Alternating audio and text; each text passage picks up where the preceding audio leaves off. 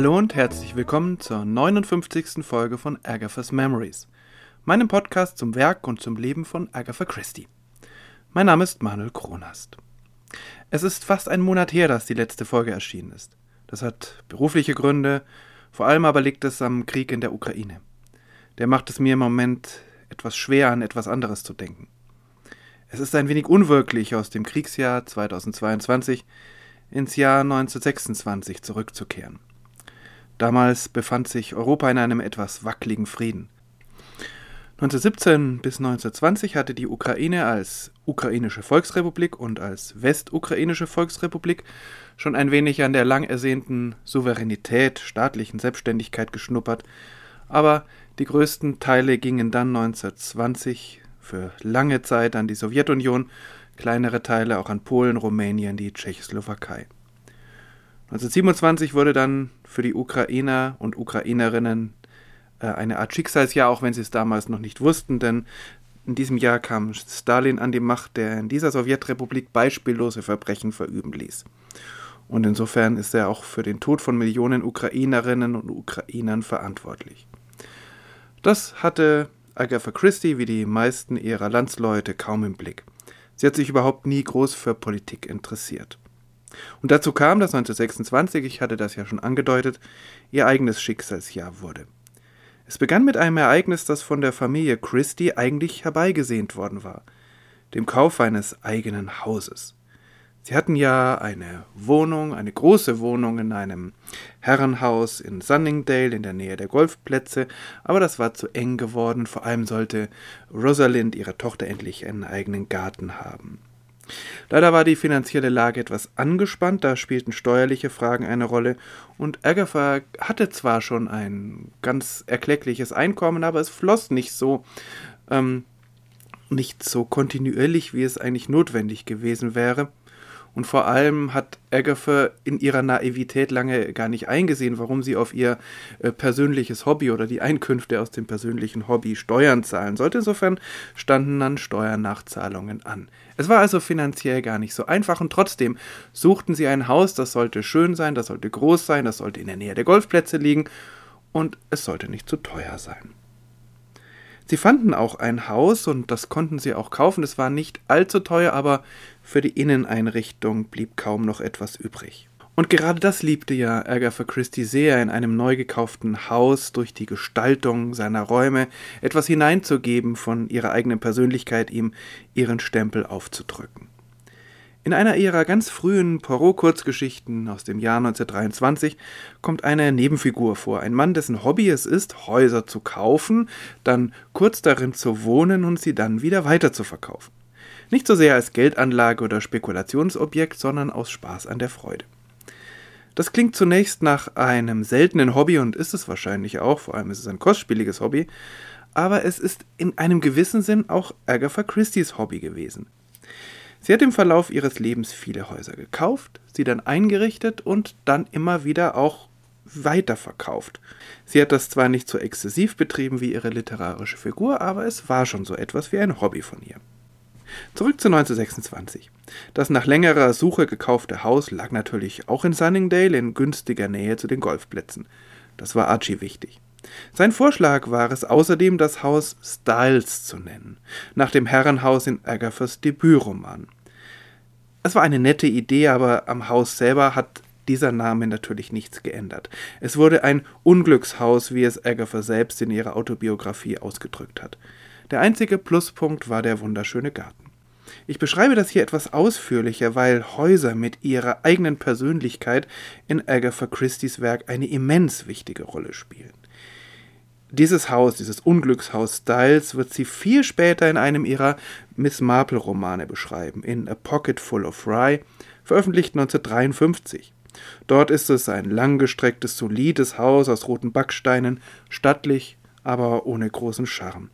Und vor allem ein unglückliches Haus, was im Roman aber eher an den Menschen liegt, die darin wohnen. Obwohl bei Agatha Christie ist das ja manchmal keine Einbahnstraße, sondern äh, Menschen geben einem Haus einen Charakter und der Charakter des Hauses wirkt auf Menschen zurück.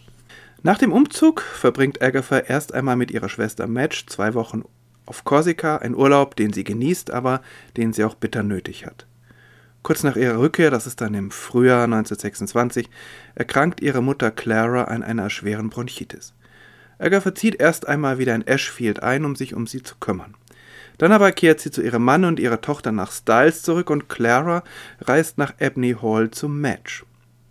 Am 5. April 1926 stirbt sie dort. Agatha Christie ist gerade auf dem Weg, um sie zu besuchen. Für Clara ist es sicher eine Erlösung gewesen. Sie litt schon lange an gesundheitlichen Problemen und sie beklagte häufig, dass ihr Körper ihr den Dienst verweigerte und dass er eigentlich nur noch eine lästige Hülle sei. Sie hatte eigentlich keine Lust mehr. Für Agatha dagegen war es eine Katastrophe. Noch mehr als für ihre zehn Jahre ältere Schwester Madge. Wie der Bruder Monty darüber gedacht hat, ist mir nicht bekannt, aber er lebte sowieso damals schon lange in seiner eigenen Welt und wenige Jahre später starb er dann ja auch selbst. Für Agatha aber, so drückt es ihre Biografin Laura Thompson aus, war Clara, ihre Mutter, die Liebe ihres Lebens. Agatha war das Nesthäkchen gewesen und die beiden waren nach dem Tod von Agathas Vater vollends zu einer Schicksalsgemeinschaft zusammengewachsen. Clara und Ashfield. Das stand für Agatha für eine glückliche Kindheit, zu der sie bei Bedarf immer wieder zurückkehren konnte. Nun war ein Teil davon nicht mehr da. Claras Tod traf Agatha Christie aber außerdem in einer schwierigen Situation, in der es keinen gab, der oder die sie hätte trösten können. Sie hatte auf Archie gebaut. Archie aber verabscheute Schwierigkeiten und Kummer. Er hatte immer schon Probleme damit gehabt, wenn er oder andere unglücklich waren. Er stand der hemmungslosen Trauer seiner Frau hilflos gegenüber und schlug vor, sie sollten doch gemeinsam nach Spanien fahren, damit Agatha dort auf andere Gedanken kommen konnte. Agatha wollte aber nicht auf andere Gedanken kommen, sie wollte getröstet werden. Später machte sie sich deshalb Vorwürfe. Hätte sie ihren Mann begleiten sollen? Ich finde aber, das war in dieser Situation überhaupt nicht angebracht, denn es war tatsächlich ja nicht verwerflich, dass sie jetzt an sich dachte, anstatt ihren Mann davor zu schützen, mit Unglück in Berührung zu kommen. Madge konnte nicht von zu Hause weg, fiel also als Trost auch aus. Rosalind war natürlich zu klein, sechs Jahre alt, und Ärger vertat, was sie konnte, um ihren eigenen Kummer von der Tochter fernzuhalten. Also eine weitere Belastung für sie, vor allem weil ihr das natürlich nicht immer gelang. Dann wäre da als Möglichkeit noch Carlo gewesen. Die war gleichzeitig Rosalinds Kindermädchen und Agathas Sekretärin. Sie war aber auch mehr als das, obwohl zehn Jahre jünger, wurde sie von Anfang an zu Agatha Christie's Freunden und Vertrauten. Sie wäre ideal gewesen als Halt für Agatha in ihrer Trauer. Aber sie musste abreisen, um sich um ihren eigenen Vater zu kümmern, bei dem ein Krebsleiden diagnostiziert worden war. Eine Ironie des Schicksals, dass sich diese Diagnose als Fehldiagnose herausstellen sollte und dass sie gar nicht dorthin fahren hätte müssen. Insofern blieb als Trostquelle für Agatha nur das Haus, Ashfield, und so fuhr sie nicht mit Archie nach Spanien, nicht zu ihrer Schwester nach Ebney Hall, sondern sie quartierte sich mit ihrer Tochter in Ashfield ein, um das Haus in Ordnung zu bringen. Und sie verbrachte viele Wochen damit, wie besessen, nicht nur die Besitztümer ihrer Mutter, sondern auch ihrer Großmütter, dazu ihre eigenen Kindheitserinnerungen zu sortieren, aufzubewahren oder wegzuwerfen. Es ging ihr nicht gut während dieser Zeit, weder seelisch noch gesundheitlich. Insofern konnte sie sich auch nicht wirklich darüber freuen, dass eben in diesen Wochen The Murder of Roger Ackroyd veröffentlicht und ein großer Erfolg wurde. Aus Kostengründen wurde Styles während dieser Monate vermietet. Archie lebte in seinem Club in London und lehnte es auch ab, am Wochenende zu Agatha und Rosalind zu kommen. Es sei ein zu großer finanzieller Aufwand, war seine Begründung. Die etwas zynische Vermutung Agathas war, dass er sonst seine Golfwochenenden verpasst hätte. Aber es gab durchaus hoffnungsvolle Pläne für die Zukunft. Zu Rosalinds siebten Geburtstag am 5. August 1926 sollten sich alle in Ashfield treffen. Rosalind, Agatha, Archie und Madge. Agatha und Archie wollten danach einen gemeinsamen Urlaub in Italien verbringen, während Madge in Ashfield auf Rosalind aufpassen würde. Aber es kam alles ganz anders. Als Archie am 3. August, kurz vor dem Geburtstagsfest, auftauchte, kam er Madge und Agatha seltsam verändert vor. Ironischerweise befürchtete Agatha zuerst, dass er in einen Finanzskandal verwickelt worden sein könnte. Das ist ein Schicksal, das er geteilt hätte mit vielen ihrer literarischen Ehemännern.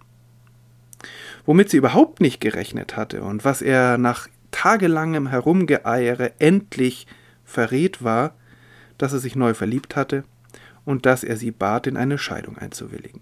Es ging um die deutlich jüngere Nancy Neal, die Sekretärin eines Geschäftspartners. Agatha aber wollte keine Scheidung. Sie und ihre Schwester hatten die Hoffnung, dass es für Archie nur eine Episode war und er niemals seine geliebte Tochter aufgeben würde. Archie willigte auch durchaus ein, es noch einmal zu versuchen. Die beiden machten gemeinsam Urlaub in den Pyrenäen, er zog wieder in Styles ein und er sah Nancy nur noch bei gesellschaftlichen Anlässen. Aber offenbar machte gerade das, diese Trennung von seiner Geliebten, ihm klar, wie sehr er Nancy liebte und dass er mit ihr sein ganzes weiteres Leben verbringen wollte. Die ewige Liebe, die er Agatha einst geschworen hatte, sie war schon lange vorüber. Schließlich willigte Agatha Christie in die Scheidung ein. Im April 1928 wurde die Ehe geschieden. Natürlich gab es von Anfang an viele Spekulationen und Vermutungen darüber, warum es so weit kam, und natürlich stellen auch alle Biografien da Vermutungen an, entwickeln Theorien. Besonders die Biografie von Laura Thompson widmet dieser Frage viele Seiten. Sie bezieht Agathas Romane ein, die sie unter dem Namen Mary Westmacott geschrieben hat, die haben ja auch starke autobiografische Züge. Vieles wirkt in Thompsons Biografie etwas spekulativ, und doch legt sie stets Wert darauf, Vermutungen von mehreren Seiten zu beleuchten. So zum Beispiel, wenn es um die Frage geht, wie lange denn nun tatsächlich Archie schon in Nancy Neal verliebt gewesen war.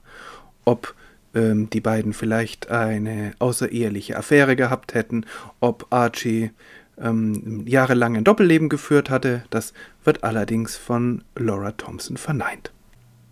Meinem Eindruck nach geht das Ende der Ehe vor allem auf zwei Faktoren zurück. Der wichtigste, Agatha und Archie passten einfach nicht zusammen. Das wurde zunächst durch leidenschaftliche Liebe und später durch Zuneigung zueinander überspielt. Weder Archie noch Agatha taten sich leicht damit, sich aus eingegangenen Verpflichtungen herauszustehlen. Aber dann kam als Auslöserin Nancy Neal, eine junge, hübsche und charmante Frau. Auch Agatha hatte sie schon vor Archies Enthüllung gekannt und hatte sie gemocht. Womöglich fand Archie in ihr das, was er zunächst in Agatha gesucht und vermeintlich gefunden hatte, eine Gefährtin für das Abenteuer des Lebens. Zum Beispiel spielte Nancy ebenso leidenschaftlich Golf wie er. Sowohl für Agatha Christie als auch für Archie Christie gilt, sie gaben sich nicht mit einer bloßen Lebensgemeinschaft zufrieden, wo man eben das Haus gemeinsam verwaltete, das Geld verdiente, wer auch immer, und äh, für die Tochter da war. Agatha zum Beispiel schildert in ihren Büchern immer wieder junge Paare, die gemeinsame Interessen haben, gemeinsam die Widrigkeiten des Lebens bezwingen, gemeinsam Abenteuer erleben. Das mussten dann nicht unbedingt detektivische oder Spionageaktivitäten sein, wie bei Tommy und Tuppence Beresford, aber ein gemeinsames Hobby sollte es schon sein. Ich finde das sehr anrührend geschildert im letzten von Agatha geschriebenen Roman In Postern of Fate. Das ist zwar in vieler Hinsicht kein sehr gutes Buch, viele sagen, es ist ein ziemlich schlechtes Buch, da kommen wir ja irgendwann noch dazu, aber ich finde es sehr berührend und auch faszinierend, wie Agatha Christie hier das Zusammenleben der hochbetagten Tommy und Tuppence schildert. Mit all dem, was das Alter ebenso an, ähm, an Zipperlein und an Schwierigkeiten mit sich bringt. Und mit einer doch ganz großen Liebe und die beiden, so schildert das Agatha, verstehen nach wie vor das Leben als ein großes gemeinsames Abenteuer. Sie selbst, also Agatha, wird ja auch später in Max Mallowan einen zweiten Ehepartner finden, mit dem sie ein Hobby teilt, nämlich die Archäologie. Kein gemeinsames Detektivbüro, aber auf seine Art ein wunderbares gemeinsames Lebenshobby. Agatha Christie selbst handelt diese Phase in ihrer Autobiografie sehr kurz ab. Sie vermutet darin, dass sie selbst mitschuldig daran gewesen sei, dass Archie sich in eine andere verliebt hat. Sie hätte mit ihm nach Spanien fahren sollen, sie hätte ihre Mutterliebe bzw. die Trauer um ihre Mutter ihrer ehelichen Liebe unterordnen sollen. Einerseits glaube ich, dass sie damit grundsätzlich recht hat. Archie war überfordert mit der Situation und Agatha hat ihn damit allein gelassen. Wer weiß, was passiert wäre, wenn sie tatsächlich mitgefahren wäre. Allerdings muss man auch einschränkend sagen, in diesem Fall war das vor allem Archies Problem. Und Agatha Christie stellt unverständlicherweise nicht die Frage, ob nicht vielmehr er die Aufgabe gehabt hätte, in dieser Krise an der Seite seiner Frau zu bleiben. Aber vielleicht ist beides zwar richtig, aber am Thema vorbei. Beides hätte nämlich, glaube ich, nicht funktioniert. Archie war kein Seelsorger, nicht einmal für seine Frau. Er hatte eine unglaubliche Angst vor Problemen, vor, ähm, vor, vor Traurigkeit, vor Unglück. Und Agatha hatte keine andere Möglichkeit, mit ihrem Kummer umzugehen, als sich ihm an dem Ort zu stellen, den sie am engsten mit ihrer Mutter verband, nämlich in ihrem Elternhaus. Agatha Christie erinnert sich in ihrer Autobiografie daran, dass Clara, also ihre Mutter, anfänglich große Schwierigkeiten mit Archie gehabt hatte. Er war ihr zu ruthless, rücksichtslos. Agatha hatte diesen Charakterzug damals durchaus geschätzt, weil er ihn eben auch entscheidungsfreudig und draufgängerisch machte zum hochdekorierten Flieger im Ersten Weltkrieg. Aber erst später stellte sie fest, dass die Kehrseite dieser Medaille eben diese verletzende Selbstbezogenheit war. Sehr deutlich wird das in einem von Agatha Christie erinnerten Dialog während der Monate, in denen die beiden versuchten, ihre Ehe zu retten. Again and again he would say to me, I can't stand not having what I want, and I can't stand not being happy. Everybody can't be happy. Somebody has got to be unhappy. I managed to forbear saying, But why should it be me and not you? Those things don't help. Wieder und wieder würde er zu mir sagen, ich kann es nicht ertragen, nicht zu bekommen, was ich will, und ich kann es nicht ertragen, nicht glücklich zu sein. Nicht jeder kann glücklich sein, irgendwer muss unglücklich sein. Ich schaffte es darauf zu verzichten, zu erwidern, aber warum sollte das ich sein und nicht du? Diese Dinge sind nicht hilfreich. Offensichtlich war Archie der Meinung, gut, irgendwer muss unglücklich sein, also soll sich Agatha nicht so anstellen. Überspitzt gesagt. Und Agatha erkennt sehr treffend, dass er damit das Glück für sich beansprucht hat und ob die anderen unglücklich sind oder nicht, ist dann irgendwie ihr Problem. Daran merkt man, das konnte eigentlich nicht gut gehen. Der Tod ihrer Mutter und das Ende ihrer Ehe machten das Jahr 1926 zu einem schrecklichen Jahr für Agatha. Das Fundament ihres Lebens, alles, was sie für sicher gehalten hatte, auch große Rückzugsorte waren weggebrochen. Und so genau sie zwischenmenschliche Beziehungen in ihren Werken beschreiben konnte, so unfähig war sie manchmal, ihre eigenen Beziehungen klar einzuschätzen auch wenn ich finde, dass es manchmal ein bisschen viel verlangt. Und so gab sie sich selbst eher die Schuld als Archie, und es dauerte etwas, bevor sie das Ende dieser Ehe auch als Chance sehen konnte. Im Moment, Ende 1926, war das Leben für sie einfach nur eine Qual. Sie konnte nicht einmal mehr schreiben. Die Arbeit am nächsten Poirot, The Mystery of the Blue Train, ging einfach nicht voran. Und Anfang Dezember 1926 geschah dann etwas, was eigentlich gar nicht so sehr ihr eigenes Leben veränderte, sondern viel eher das Bild, das die Öffentlichkeit von ihr hatte. Agatha Christie verschwand spurlos. Dazu aber in der nächsten Folge mehr. Bis dahin, alles Gute.